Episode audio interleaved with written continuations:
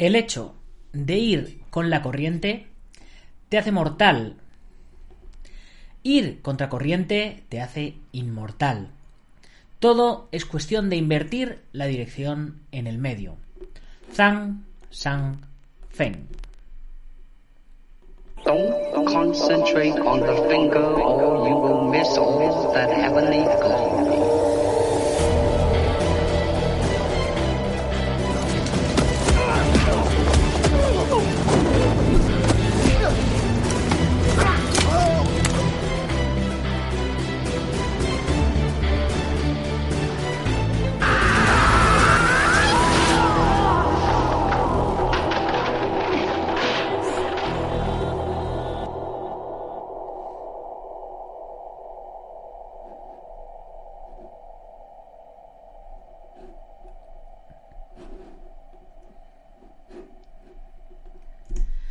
Muy buenos días, buenas tardes o buenas noches, dependiendo de dónde nos estés viendo o oyendo. Soy Nacho Serapio, fundador de Dragon.es, y te doy la bienvenida a una nueva edición de Dragon Magazine, tu programa de artes marciales y deportes de contacto.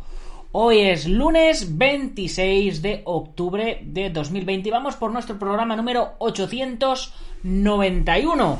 Y bueno, eh, hoy en el programa tenemos unas cuantas noticias eh, que no me he leído, por cierto.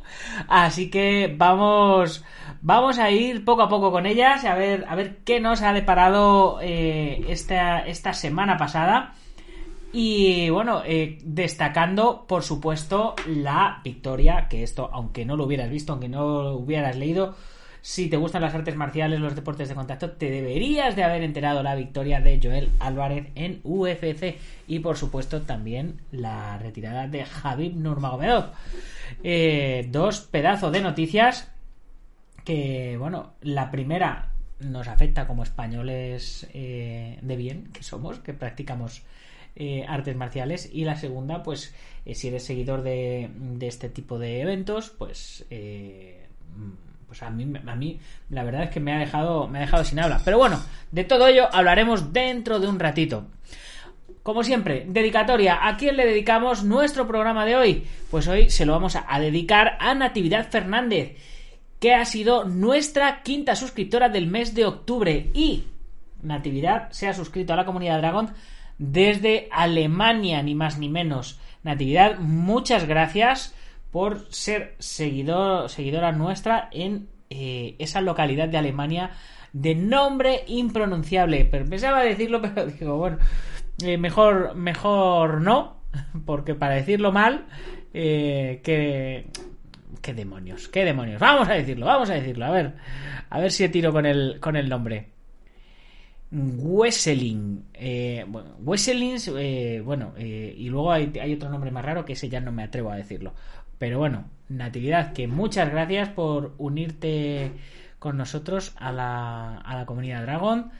Y, y nada, bienvenida. Ya puedes disfrutar desde, desde ya de todos los contenidos de la comunidad Dragon, ya sabes. Todos los cursos online, todas las revistas en formato digital, los libros que tenemos en PDF para descargar y, bueno, pues eh, nuestra comunidad y todas estas cositas. Y vamos a ver que, ya hay por aquí unos cuantos conectados. Tenemos aquí a eh, Alberto Hidalgo. Eres el mejor, Nacho. Tú sí que eres el mejor, Alberto. Suscribiros al canal de Alberto Hidalgo. Tiene dos canales. Además, está saliendo, estaba saliendo por aquí. Aquí, estaba saliendo ahí en la, en la esquinita. Alberto Hidalgo es patrocinador nuestro. Tiene dos canales de YouTube. Uno que se llama Alberto Hidalgo y otro Alberto Hidalgo Dragón de Oro. Y además eh, eh, tiene un curso en la comunidad Dragon de, de instrucción de defensa personal policial súper, súper interesante. ¿Quién más tenemos por aquí? Kyoku conectado, sí señor, ahí Kyoku, muy bien. Ahí al pie del cañón desde Twitch. Ya sabéis chicos, suscribiros a Twitch, que Twitch lo peta. O a lo mejor conseguimos petarlo con Twitch. Master Juan Martín Álvarez desde Facebook y desde Argentina un saludo. José Luis Reina de Reina Marcos desde YouTube también. Un saludo Alberto del Moral. Buenas noches.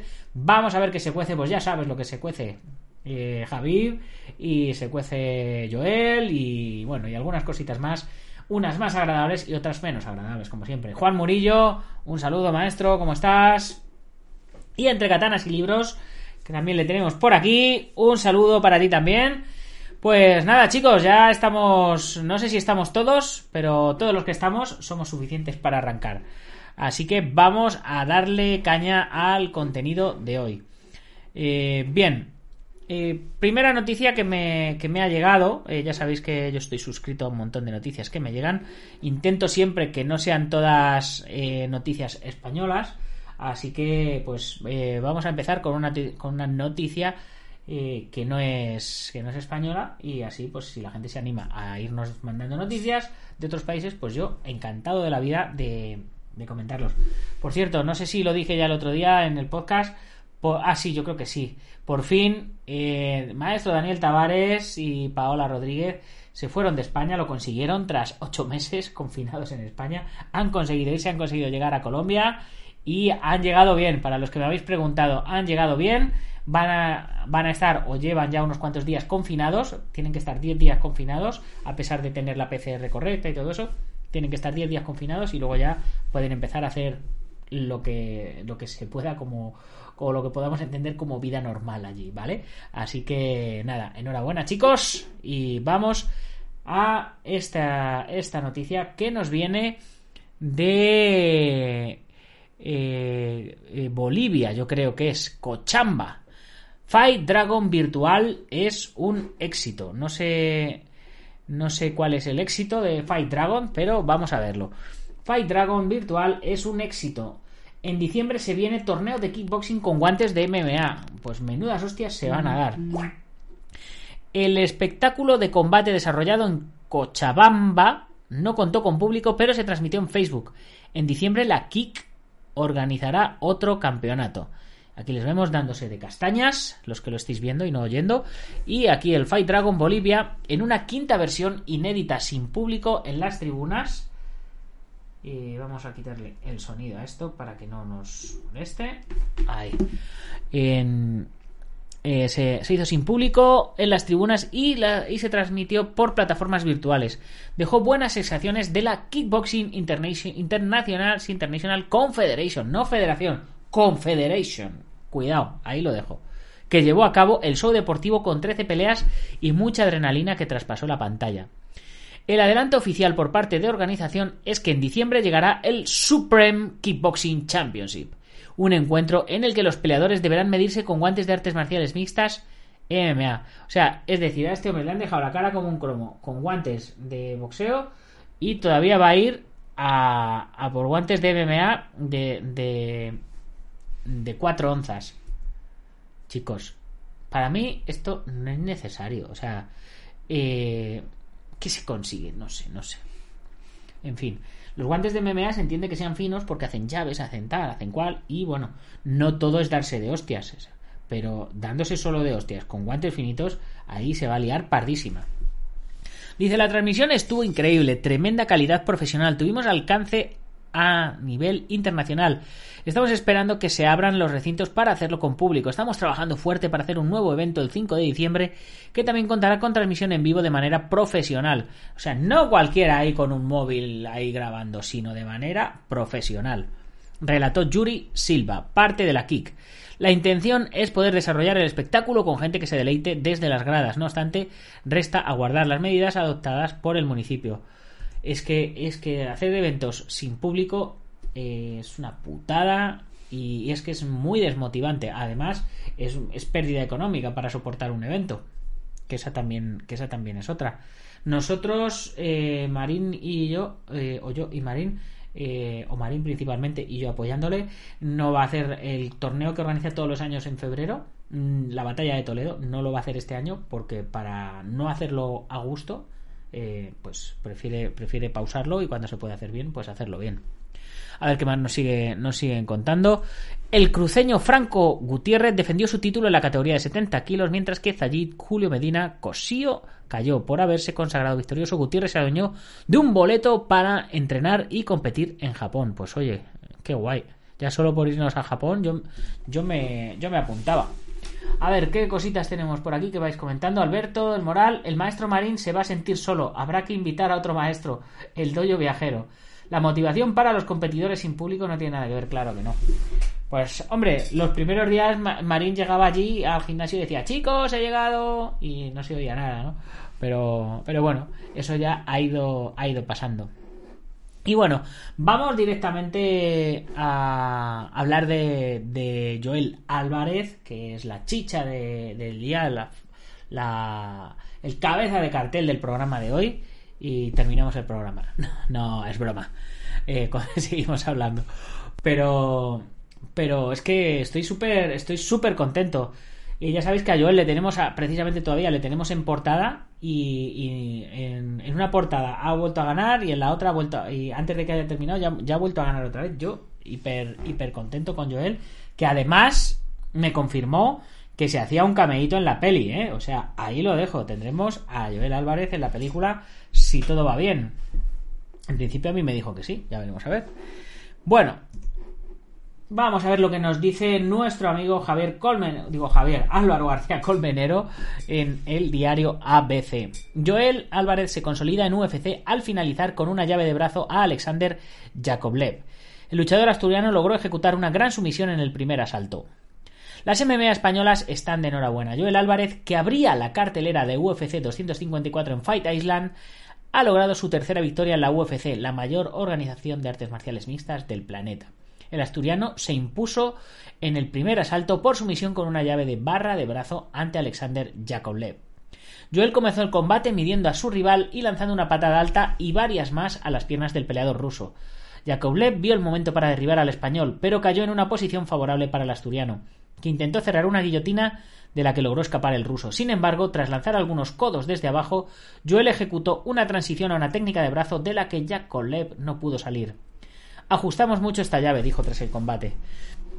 Con esta victoria, el asturiano se consolida en la UFC y logra una renovación en principio suculenta para su contrato que finalizaba con esta batalla. Tres victorias antes de la campanada le otorgan un espacio interesante en la compañía estadounidense y le permiten ascender en una división, la de peso ligero, que es una de las más competitivas de la UFC. Y yo que me alegro. O sea, es que es que... Eh, ¿qué, os puedo decir? Es que, eh, sí, sí, eh, como dice Fernando García, es un crack. Alberto del Moral dice, Joel es un bestia y tiene un suelo increíble. Y tiene unas patadas muy fuertes. Yo creo que va a llegar lejos. A ver si le ponen uno un poquito más rankeado para la próxima. Pues, como se suele decir, poquito a poquito, haciendo bien el trabajo, haciendo bien los deberes y con, y con cabeza, pues mira, se, va, se van consiguiendo cosas. o sea, nadie, nadie le ha regalado nada a Joel, desde luego. Y vencer en suelo a un ruso, yo para mí me quito el sombrero, o sea, espectacular. Tenemos a Bone9 que nos escribe desde Twitch que dice, buenas, ¿haces artes marciales? De ahí el nombre del canal y, la temática del canal. Claro que hacemos artes marciales. Hacemos un poquito de todo, artes marciales y deportes de contacto y defensa personal y todo lo que tiene que dar con el arte de pegar y que no nos peguen. Bien, eh, después de, de, Joel vamos a pasar a nuestra siguiente noticia, que es la continuación de una noticia que os empecé a comentar el otro día. Eh, y ya tenemos esto es como el como un culebrón acordaros que habíamos hablado de un profesor de taekwondo de Vigo que eh, tenía un juicio porque, porque había abusado sexualmente de una alumna. Pues tenemos la continuación del culebrón. Cinco años de cárcel para un profesor de taekwondo de Vigo por abusar sexualmente de una alumna de 15 años. ¿Solo cinco años? A mí esto... Pues vamos a ver qué, qué nos dice el texto, pero cinco años por abuso sexual me parece poco. Yo se la cortaba. La Audiencia Provincial de Pontevedra condena a cinco años de prisión al profesor de taekwondo que realizó tocamientos a una alumna de 15 y la interrogó sobre su vida sexual. Los magistrados han otorgado credibilidad al testimonio de la víctima y han rechazado que actuara con ánimo de perjudicar al acusado, que se defendió alegando que eran clases especiales. Eh, sí, las clases especiales son las de mmm, qué buena elasticidad tienes. Eh, ¿Has perdido la virginidad? Eh, vamos a ver, es que hay que tener un poco de decencia. Eh, que podría ser su padre. En fin. La sección quinta de la Audiencia Provincial de Pontevedra, con sede en Vigo, ha condenado a cinco años de prisión a José C profesor de taekwondo de un club de la ciudad olívica, por un delito continuado de abusos sexuales a una de sus alumnas de 15 años de edad. Según la sentencia, el tribunal ha considerado probado que en noviembre de 2018 el acusado convocó a la alumna a unas clases especiales. Clases especiales. Entre comillas. Que tendrían lugar en su domicilio con el pretexto de que debía mejorar su expresividad para lograr en la disciplina de taekwondo acrobático. Yo me imagino, eh, vienes a mi casa que te voy a dar unas clases especiales para que mejores tu expresividad. Es que, mm, es que me parece muy fuerte. O sea, lo, lo, trato de hacer así con un poco de humor, pero, pero es que es muy fuerte. E, o sea, escuchar lo siguiente. En esas clases, el profesor realizó tocamientos a la niña en los pechos y en la zona genital. Le pidió que se sacara el sujetador y le hizo preguntas de índole sexual, sobre sus relaciones con los chicos o sobre si se masturbaba. Todo ello pese a que la menor le dijo que se sentía incómoda y nerviosa. Es que esto me parece una puta vergüenza. Eh, yo eh, he estado muchos años eh, en clases de interpretación. Soy profesor de lucha para actores en escuelas de interpretación.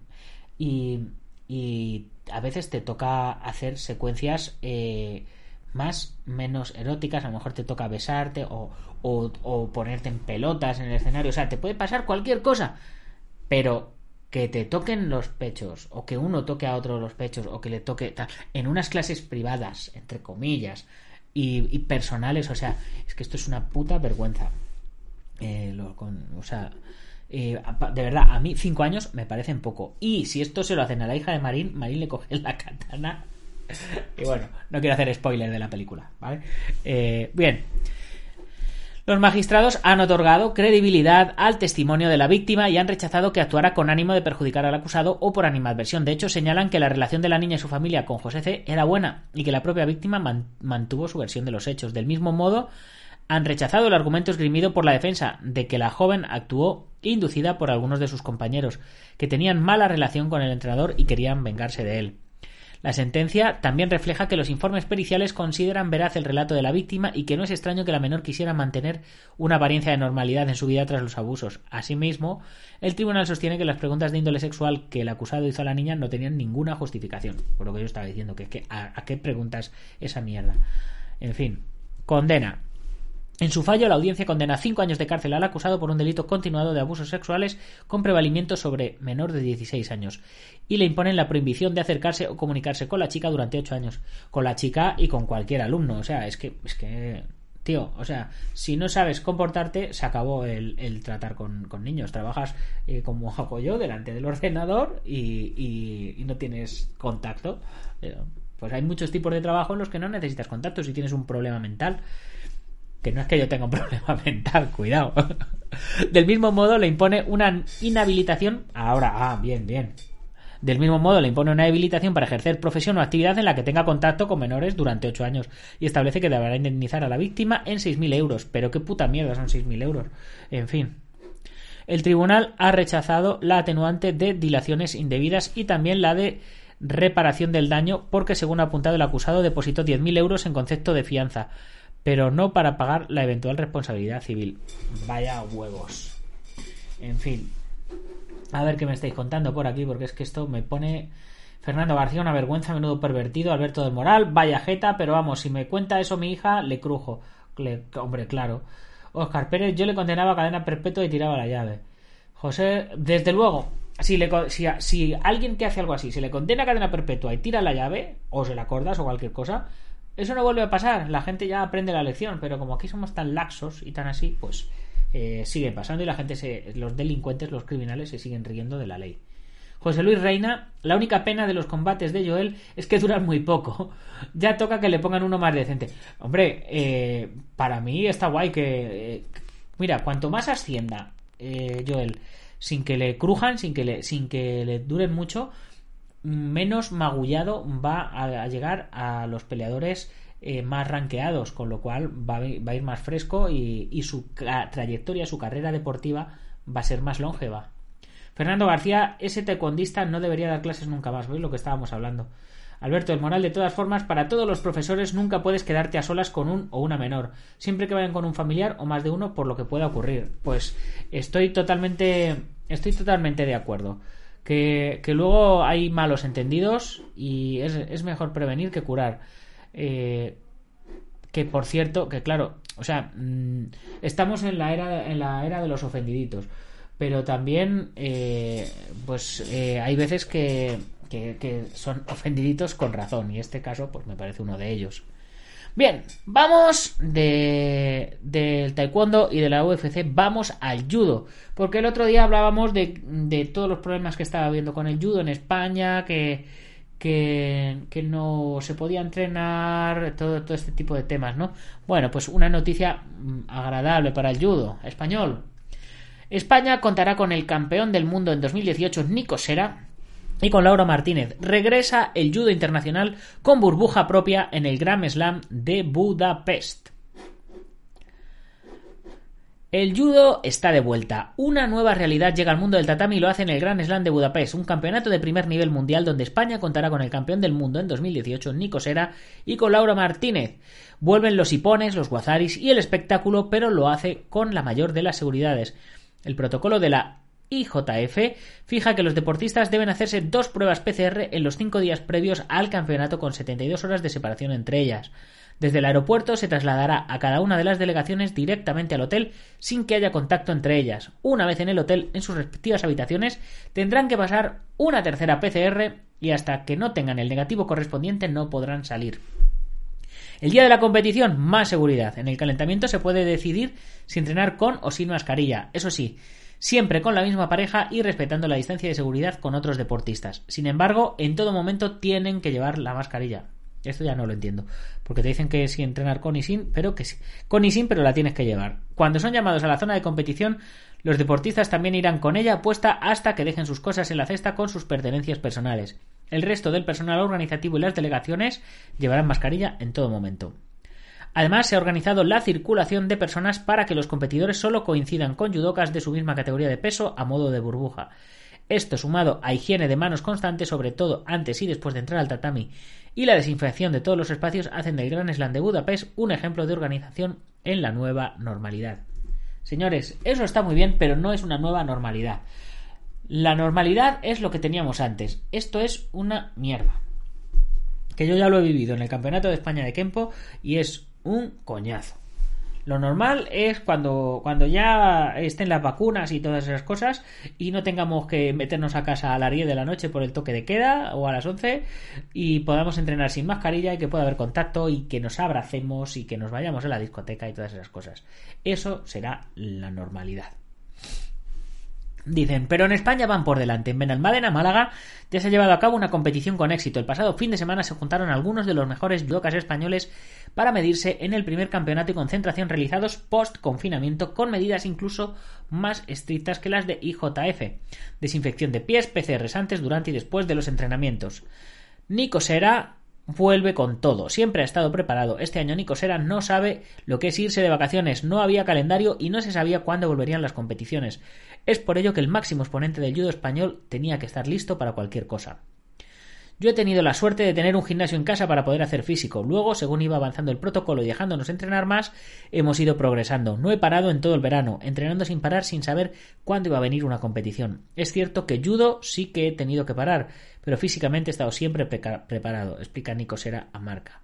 Y es que durante ese día en el que tuvieron que esperar los resultados de las PCRs, como marca el protocolo, un deportista de élite no puede parar. Si toca entrenar en la habitación del hotel, se hace.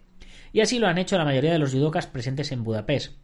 Nosotros estamos a disposición de lo que nos diga IJF. Hemos tenido incluso que guardar un día de cuarentena en la habitación del hotel. Hemos tenido que entrenar allí. Esperamos que empiece la normalidad, a normalizar, que se empiece a normalizar la situación y que todo vuelva poco a poco a la normalidad. Añade acerca del protocolo de la IJF establecido para esta nueva normalidad.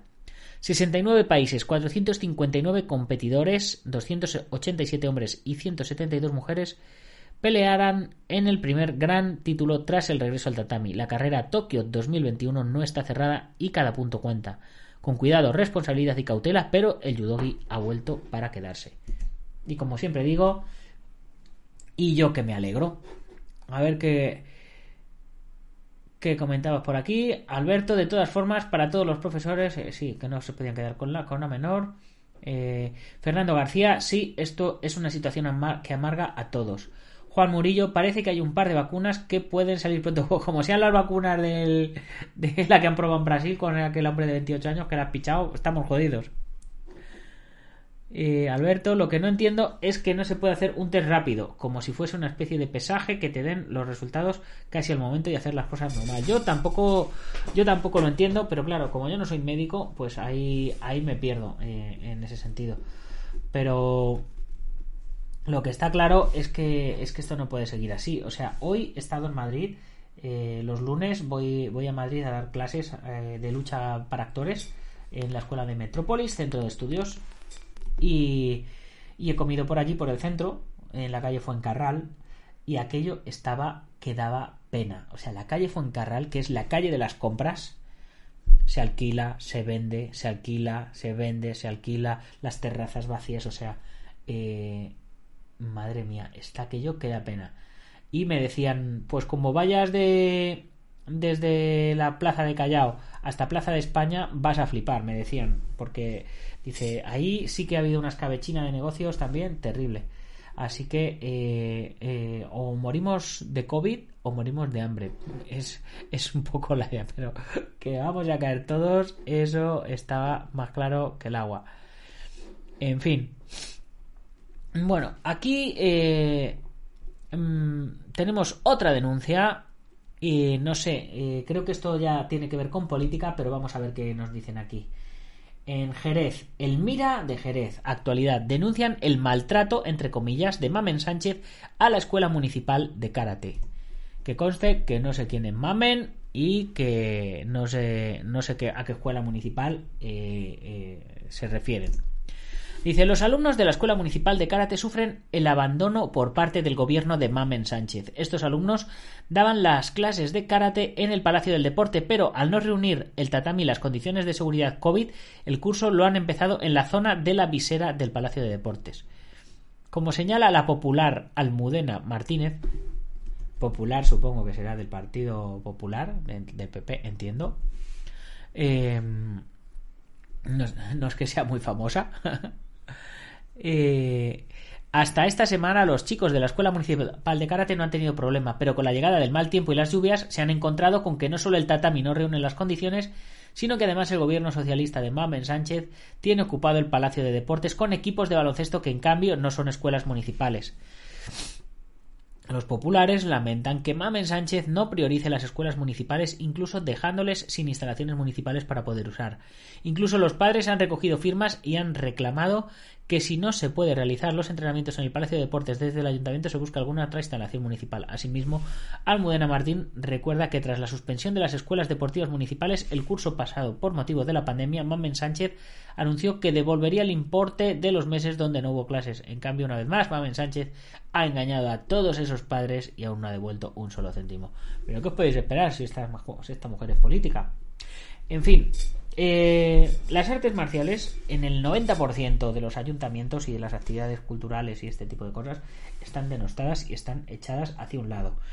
Os voy a contar el caso de el, profesor de kickboxing que da clases en el, en, el Buguen Kidoyo de, de Sihan Marín, que era mi profesor de, Muay Thai eh, cuando, hace unos años. Y claro, pues estamos en Facebook y yo le seguía. Y me encontré hace un tiempo una nota que, que decía que, que se escribía a sus alumnos y decía, chicos, lamentablemente nos hemos quedado sin, sin instalaciones, eh, ya os contaré y tal, y, bueno, pues me puse en contacto con él para decirle, oye, está el gimnasio de Marín, eh, está a 4 kilómetros de, de, tu localidad, eh, donde, donde dabas las clases, si quieres te puedes venir y hablas con José y seguro que José te encuentra un hueco en el tatami y, y te vienes con los chavales para allá. Y así lo hicimos. Y la historia era que eh, el profesor de, de, Tai eh, había puesto en el pabellón polideportivo municipal su tatami, sus sacos, sus paos, eh, es decir, que él había puesto todo el material y el ayuntamiento lo único que había hecho era cederle el espacio. Y se encontró con que estaban los chavales de fútbol sala estirando y calentando y todas esas cosas encima de su tatami. Y claro, el tipo se fue allí y se quejó y dijo, oye, ¿qué, pasa? Que este tatami es mío, que me lo están jodiendo, que están pisándome aquí. Eh, este es el aula de kickboxing, no es el aula de fútbol sala. ¿No tienen los de fútbol todo el pabellón para ellos que se tienen que venir a esta sala a joderme el material? Y, el ayuntamiento lo que hizo para solucionar el problema es, eh, eh, pues, os podéis imaginar, echar a los chavales de fútbol sala de allí y que tuvieran... No, pues no pasó eso. Lo que pasó fue que cogió y le dijo, sí, pues recoge tu tatami, recoge tus cosas y así nos quedamos la sala para los de fútbol sala. ¿Qué os parece? Así que en esas, en esas se vio, o sea, muy fuerte, muy fuerte. Como se suele decir, pamear y no echar gota. Y, y eso es lo que la gente cree que aportan las artes marciales. En fin, una auténtica pena. Mira, como dice Alberto, es una pena, pero es así. Y más si no son las habituales como el karate o el judo, etcétera. Pues efectivamente. Bueno. Y antes de terminar el programa, que ya vamos bastante avanzados, vamos a, bueno, por supuesto, hablar del tema de, de Javib Nurmagomedov. Eh, chicos, me he quedado de piedra. Eh, Javib hace su 29 victorias, si no me equivoco, en UFC.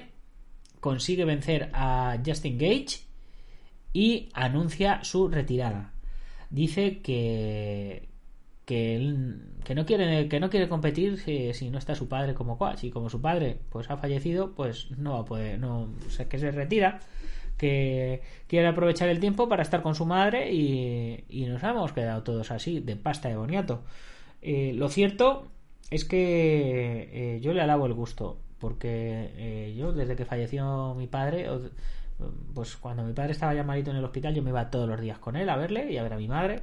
Y desde que falleció eh, mi padre pues yo todos los días le pego una llamadita a mi madre que mi madre está en Madrid y yo aquí en Toledo. Y, y hacemos una videollamadita por lo menos porque madre no hay más que una y a ti te encontré en la calle como se, como se suele decir. Y no sabemos lo que tenemos hasta que lo perdemos. Así que un poquito de tiempo de calidad con, con su mamá me parece fantástico. Yo, si tuviera el nivel económico de este hombre, pues haría exactamente lo mismo. Porque me imagino que tras 29 victorias en UFC, algo habrá ahorrado el hombre. Y, y, no, y si no pelea, será, no será para meterse a trabajar en unas oficinas, será porque, porque le va bien y porque no lo necesita. Vamos, entiendo yo. Alberto dice, imagino que la motivación era su padre. Si no tienes por qué luchar, es mejor no hacerlo hay muchas más cosas ligadas al deporte que la práctica, efectivamente. Pues eso, si has perdido, como decía Rocky, si has perdido la mirada de tigre, pues eh, ya está. Y claro, si él toda su vida la ha tenido ligada a su padre y con eso, pues oye, si él considera que ya, que ya con eso tiene, pues, pues ya está. Bueno, pasamos al cine. Jackie Chan nos, nos relata que quiere contribuir al mundo más allá de las películas. Eh, dice, con 66 años y más de un centenar de películas, el incansable actor chino Jackie Chan dice que ha logrado interpretar los papeles con los que siempre soñó y ahora, sin dejar el séptimo arte, busca dar una contribución mayor al mundo con proyectos medioambientales y filantrópicos. A menudo interpreto a hombres que aman la paz y verdaderamente creo que nuestros enemigos se pueden convertir en nuestros amigos. Quiero participar más en la protección ambiental, en la protección de los demás y en el trabajo de caridad. Quiero propagar mensajes importantes a mi alrededor y a mi audiencia, aseguró el actor.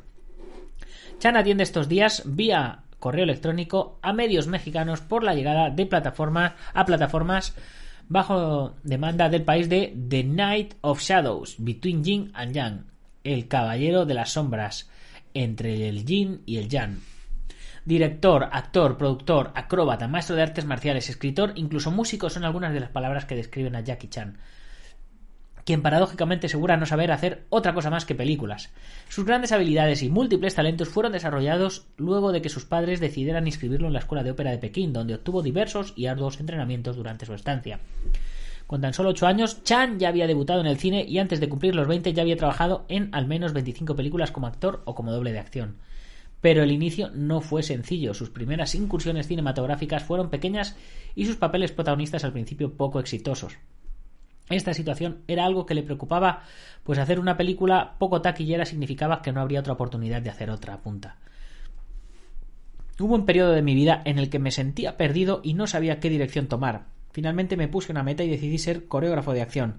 Desde ese momento no me volví a estancar y paso a paso me fui convirtiendo en lo que soy ahora, segura. Chan fue parte de películas icónicas como Entrenar al dragón, Enter the Dragon, Almas de Dios, Enter the Dragon, donde compartió créditos con Bruce Lee, el considerado artista marcial más influyente de todos los tiempos que tras su muerte dejó un vacío en las cintas del género y dio paso a imitadores. No así, Jackie Chan fue construyendo su propia personalidad y adquiriendo el reconocimiento del público. Sus fanáticos lo llaman el rey del kung fu, al equilibrar la comicidad en sus películas con la seriedad de sus complejas coreografías. Cuando las películas que hacía comenzaron a ser más exitosas, empecé a elegir mis papeles cuidadosamente. También comencé a producir y dirigir a la vez y al fin pude hacer las cosas que yo quería. Aún ahora hay muchas cosas que me gustaría probar, afirma el acróbata. Bueno, con 66 años llamarle acróbata tiene ya ya es que no es que haga, es que el cuerpo ya no le deja. Acción y entrenamiento. Hacer sus propios dobles de acción en escenas peligrosas y la gran habilidad y control corporal son otras características que han hecho de Jackie Chan un icono de la cultura pop que ha perdurado con el paso de los años. Su popularidad es tal que el 2018 los raperos Post Malone y Prem junto con los DJs Seco y Tiesto presentaron el tema con el nombre Jackie Chan que actualmente suma más de 157 millones de reproducciones únicamente en YouTube. Pues no sé si no sé si le conozco ese tema o no, pero le voy a mirar ahora cuando terminemos el programa. A pesar de que en la actualidad el actor ha comenzado a tener algunos dobles de acción, hombre, que tiene 66 años, hace ya que tiene sus dobles de acción, ¿eh? Chan procura continuar siendo él quien haga la mayoría de las escenas difíciles. Ya no hago las locuras de mis años de juventud, pero aún sigo haciendo mis propios dobles. El haber entrenado desde muy pequeño hace que mis bases sigan siendo sólidas, la mayoría de los movimientos de acción siguen siendo sencillos para mí. Mi audiencia espera que siga haciendo mis propios dobles. No los puedo decepcionar, menciona. The Night of Shadows Between Yin and Yang, de la que Chan es protagonista, fue la película con la que regresó al cine tras tres años de ausencia en el mundo cinematográfico. Ahora la película llega a México en plataformas de vídeo o bajo demanda. El actor recuerda por qué aceptó el proyecto. Esta película fue para Chan una oportunidad para conectar una vez más con su público familiar y mostrar una cara poco explorada de sus películas con el cine de fantasía. Esta peli me dio la oportunidad de interpretar a un escritor, pero uno que podría volar y atrapar demonios. Fue algo muy interesante.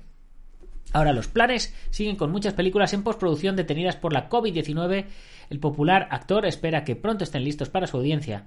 Se terminé de firmar Project X Traction, también dirigió una película el año pasado, ambas en postproducción, señala. Finalmente, el también embajador de buena voluntad de UNICEF asegura que cada vez es más grande la necesidad que siente de retribuirle al mundo lo que a él le ha dado. Ahora pienso que tengo una responsabilidad con la sociedad y con el mundo. Que una película sea taquillera ya no es lo que más me preocupa. Quiero hacer películas en donde pueda compartir mi visión humanitaria hacia el mundo, afirma. A ver qué tenemos por aquí que me habéis escrito. Eh, Juan Murillo, pues sí, Fernando García, ojalá porque el mal, qué mal se entrena con mascarillas. Uf, terrible. Fernando García, Jackie Chan, creo que con 66 años todavía puede depararnos algunas sorpresas en el cine. Ojalá que siga trabajando en películas con escenas de artes marciales. Sus combates contra Wang Qin Chun Wang Chun Chun son épicos, por supuesto que sí. Toxic Mammoth, hola, me pones una canción y te sigo. Y Jackie Chan es espectacular, todo un referente. Toxic, es que si te pongo una canción, eh, me petan el vídeo en YouTube. Así que, como no quieras que te cante y te dé palmas, yo te cante y me palmas para que me sigas. Pero no, en serio, si te gustan las artes marciales, Toxic Mamut Salvaje. Eh, si te gustan las artes marciales, encantado de que nos sigas. Y si no, pues no hay ningún problema. Eh, aquí vamos a estar. A ver, ¿qué más tenemos? Eh antes de irnos, me han llegado dos noticias de Sanchi, la leyenda de los 10 anillos. Eh, ya sabéis, es la peli de Kung Fu de Marvel, con la cual ya, ya sabéis que tengo un especial cariño, porque gracias a, a, a Sanchi, gracias al personaje de Sanchi, mi maestro, Juan Hombre, creó, desarrolló su primer estilo de kung fu, eh, kung fu casero, entre comillas, eh, que se llamaba Sanchido, luego se llamó Sanchipai, luego se llamó Senchipai, luego evolucionó a Senchipai Kempo y hoy día se ha cambiado al japonés y se llama Taishindo Kempo. Bien, pues una vez contados un poco todo este cotilleo, pues ya sabéis que le tengo cariño a Sanchi y me mola mazo que vayan a hacer película. Bien, A ver qué nos cuentan Sanchi y la leyenda de los diez anillos. Y dice así, sí, a excepción de propuestas como Thor, Love and Thunder, la inmensa mayoría de proyectos del universo cinematográfico Marvel, tras la conclusión de la fase 3 con Spider-Man lejos de casa, me está dando una pereza inmensa después de tanta sobresaturación superheroica durante los últimos 10 años. Puede que Sanchi y la leyenda de los 10 anillos sea el título que menos interés me esté generando de la inmensa lista en desarrollo. Sin embargo, a mí es el que más interés me está generando, así que no pasa nada, seguimos leyéndote, amigo. Pero independientemente de mis filias y fobias, es de rigor celebrar que tras verse obligada a detener su rodaje a principios de año, debido a la funesta pandemia de coronavirus y retrasar su fecha de estreno a mes de julio de 2021, el largometraje, dirigido por Destin Daniel Cretton, se volvió a retomar a finales de verano en Australia para aterrizar esta misma semana en la ciudad de San Francisco. Sanchi, la leyenda de los Diez Anillos, se convierte así en la segunda gran producción comiquera en reiniciar su filmación en territorio estadounidense después de que The Batman de Matt Reeves haya paseado al hombre murciélago y a sus villanos por Chicago, lo cual es un esperanzador indicativo de que poco a poco la industria parece estar reactivándose. A continuación os dejo algunas imágenes y un vídeo del rodaje de Sanchi que se han compartido en Twitter, en Twitter, Mientras, deseo que la película termine siendo una sorpresa inesperada, aunque no pondré la mano en el fuego de momento. Y eh, aquí, pues, eh, no se ven las fotos, pero bueno, pone primeras fotos de Set Sanchi en San Francisco. Y luego dice, I love with they films moves in front of my place. Eh, otro que, que nos nos enseña la foto, pero que no se ve la foto, se ve una X. Pero bueno, no pasa nada que porque se vea una X, porque también me ha llegado otra noticia que precisamente hablaba de las imágenes de Sanchi y la leyenda de los 10 anillos, la película de Kung Fu de Marvel. Y a mí me parece que, que estos, esto, estas noticias las deben de filtrar la productora para que la gente nos enteremos de que ya están de rodaje otra vez. Bien, aquí tenemos eh, estas imágenes son del catering eh, aquí vemos que están preparando bolsitas con, el catering para el equipo de cada uno, pues para que eh, coman según el protocolo del COVID. Dice la nueva película de Marvel, Sanchi ha comenzado su rodaje en San Francisco, aunque la producción había comenzado este año, fue retrasada debido a la pandemia. A pesar de que no hay mucha información respecto a la trama, varios usuarios en redes sociales han publicado imágenes de la producción regalándonos un breve vistazo de lo que podrían ser algunas escenas de acción. Sin embargo, hay gente que, se trata del rodaje de la película de Venom debido a que este transcurre en San Francisco. Lo que sí es seguro es que Sanchi llegará a las salas de cine el 9 de julio de 2021. Y nos vuelven a poner los mismos enlaces a Twitter mm, en los cuales eh, no, vemos, no vemos nada. A lo mejor en el enlace a Twitter sí que, sí que nos aparece. A ver, aquí, aquí vemos alguna imagen que bueno, se queda, se queda cargando, pero bueno, por lo menos vemos lo que, lo que se supone que, sería el rodaje. Y con esto, chicos, acabamos el programa de hoy. A ver, Alberto, que nos hablas de penetrando y sacudiendo, sale próximamente. Bueno, eh, ya sabéis que Alberto Hidalgo, al cual os he dicho que suscribáis a sus dos canales, hoy ya dos veces, eh, eh, mira, nos, nos comenta el personaje principal de mi nuevo libro está inspirado en Sanchi. El libro nuevo de Alberto Hidalgo, que este, si no me equivoco, es su sexto o séptimo libro, que además, además de tener sus dos canales de YouTube, además de ser también actor y especialista de acción, además de ser instructor de defensa policial, es escritor ya con seis libros publicados y el nuevo libro eh, son muy polémicos los libros, eh, hay que decirlo. Yo, yo me, los he, me he leído ya unos cuantos y me he reído mucho. Eh, el nuevo libro se llama Penetrando y Sacudiendo. Eh, dice sale próximamente y nos va a encantar. No me imagino de qué puede ser. No me lo imagino. Entiendo que de artes marciales y, sexo, pero bueno. Eh, ya te traeremos al programa, Alberto, y ya nos hablarás tú con sin, con sin, con sin pelos en la lengua de qué va el programa. Eh, Fernando García, seguro que sí. Hasta mañana, Nacho, a seguir así informando con rigor.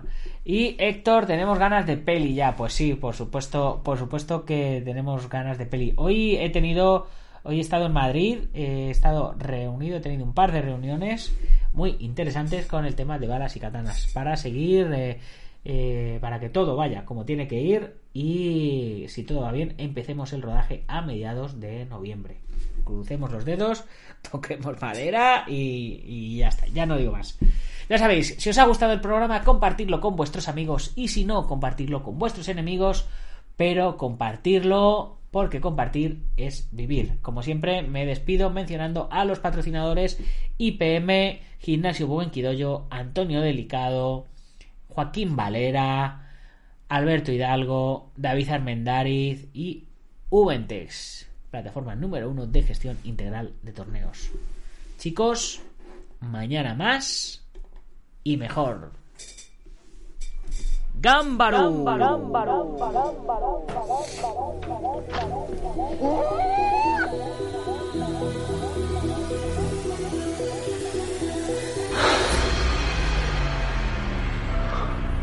Ya sé Kung Fu.